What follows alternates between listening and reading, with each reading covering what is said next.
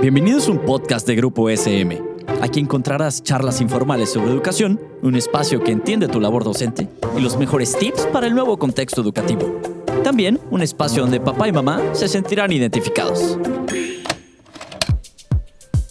Esto es Evaluando Ando, un podcast de Grupo SM donde platicamos de evaluación educativa, conducido por Osvaldo Teos. Hola, bienvenidos. Qué bueno que están por aquí. Bienvenidos a este espacio de Grupo SM dedicado a la evaluación educativa. Hoy vamos a platicar de evidencias de evaluación con un especialista en el tema. Vamos a platicar con el maestro Bosco Mendoza, quien es subdirector de evaluación diagnóstica en Mejor Edu. Bosco, bienvenido. Qué gusto escucharte por aquí. Ah, es un placer estar aquí. Qué bueno, vos. Muchas gracias por, por haber accedido a platicar con nosotros. Y bueno, vamos a entrar en materia. Quisiera preguntarte primero, ¿qué es una evidencia de aprendizaje? Una evidencia de aprendizaje es quizás uno de los aspectos más importantes al evaluar del aprendizaje. A mí me gusta pensar en la evidencia como si fuera como si fuéramos detectives. La evidencia es el rastro de que algo ocurrió. Entonces, lo que nosotros queremos al buscar una evidencia es buscar algún rastro, algún indicio, algún signo de que algo está pasando, en este caso un aprendizaje. Entonces las evidencias pueden ser de diferentes tipos, no necesariamente vamos a encontrarlas fácilmente y algunas veces van a requerir que hagamos algunas inferencias acerca de lo que estamos observando para determinar si la evidencia es buena o mala, pero es algo sumamente importante que nos pone básicamente en el papel de un investigador, que es lo que hacemos al evaluar. Estamos haciendo una pequeña investigación para descubrir si nuestros estudiantes están aprendiendo. Entonces, la evidencia es sumamente importante porque es aquel rastro que nosotros estamos tratando de observar, que nos da la, el indicio, la pista o incluso, la, incluso hasta la certeza de que estamos logrando un aprendizaje. Me gusta mucho este concepto de la evidencia como rastro, porque sí, y este símil con la investigación, porque me parece que es muy atinado. Y justo en este sentido, como todos los rastros, algunos son mejores y otros a lo mejor no tanto, tal vez me gustaría preguntarte si todas las evidencias son iguales. Desafortunadamente no todas las evidencias son iguales. Hay de diferente calidad y de diferente cercanía con lo que nosotros queremos eh, identificar. Por diferente calidad no nos referimos a que la evidencia en sí esté bien o esté mal. No hacemos un juicio de la calidad de la evidencia como un trabajo bien entregado o no entregado. Porque ese es un tipo de evidencia. Cuando nosotros pedimos a nuestros estudiantes, a nuestras alumnas que nos hagan un proyecto de investigación, por ejemplo, eh, eh, no decimos que es una mala evidencia si el proyecto tiene algún error, necesita reforzarse o los estudiantes no lograron cumplir todas las metas. Eso es buena evidencia.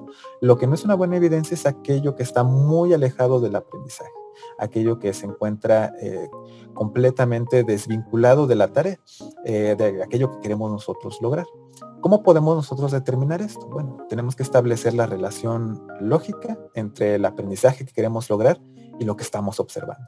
Por ejemplo, sería... Eh, una mala evidencia de que un estudiante esté entendiendo cómo resolver un problema si únicamente le estamos pidiendo que resuelva mecánicamente problemas a través de memorización. Es una evidencia y nos dice que el estudiante está aprendiendo algo, pero no es lo que nosotros queremos observar.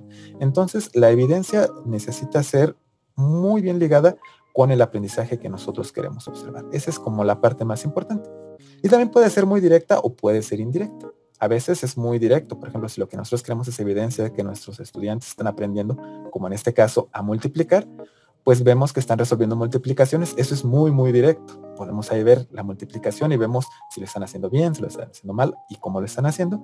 Pero también hay otras cosas que son más indirectas, que, que nos están mostrando un aprendizaje a través de algunas acciones, pero también pueden ser a través de conductas, de actitudes o incluso de comportamientos, que no son directamente el aprendizaje, pero nos dan como ya decíamos, un rastro de que algo está ahí transformándose y esa transformación esperamos que sea un aprendizaje. Claro, eh, por ejemplo, yo, yo puedo preguntarle a un alumno si sabe multiplicar, ¿no? Y entonces si me, si me contesta si sí o si no, eso es una evidencia, un tipo de evidencia, que a lo mejor no es la mejor, pero si yo lo pongo a que resuelva multiplicaciones, eso es una evidencia mucho más directa, ¿no?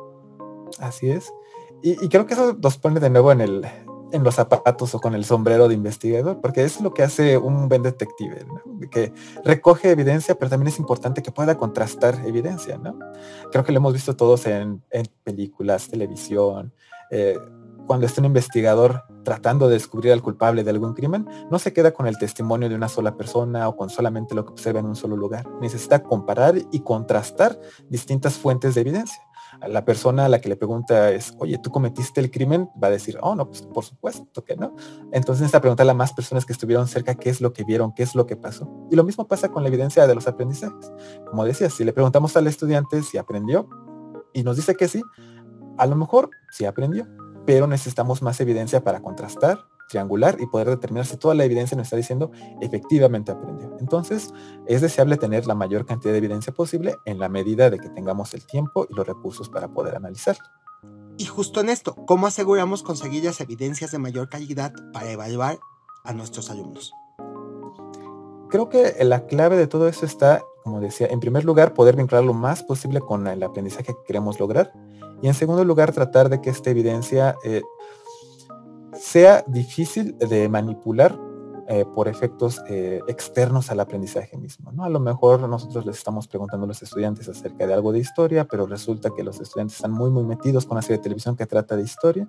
Bueno, eso va a cambiar la calidad de la evidencia y es un ejemplo como muy burdo, pero lo que nos ayuda a asegurarnos que la evidencia es de calidad es que esta sea el reflejo de una acción observable que esté relacionada con algo que está eh, manifestando un aprendizaje. Entonces, esa es una tarea difícil, ese aprendizaje que determinar primero, bueno, qué acciones, qué, qué actitudes, qué comportamientos nos dan fe de que este aprendizaje está ocurriendo, esos los seleccionamos y buscamos observar esos. En la medida de que logremos cerrar esta evidencia a esos componentes, vamos a obtener una mejor calidad de ella.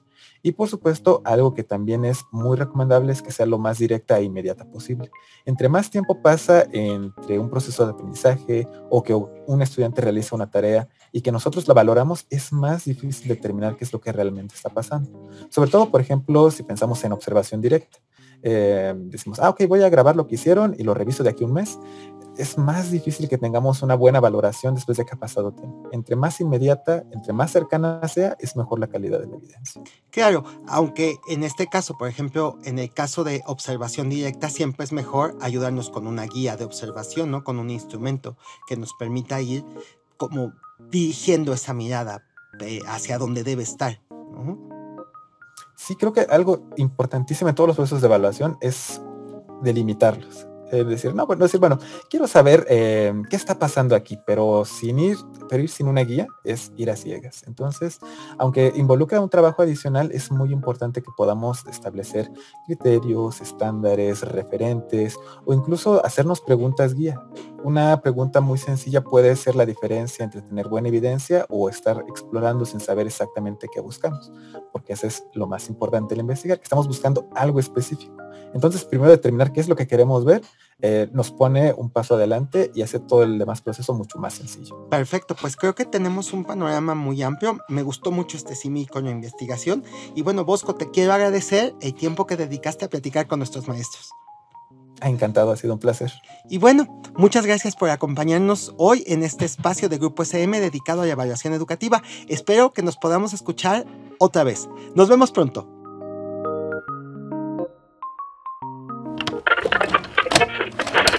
Esto fue un podcast producido por Grupo SM.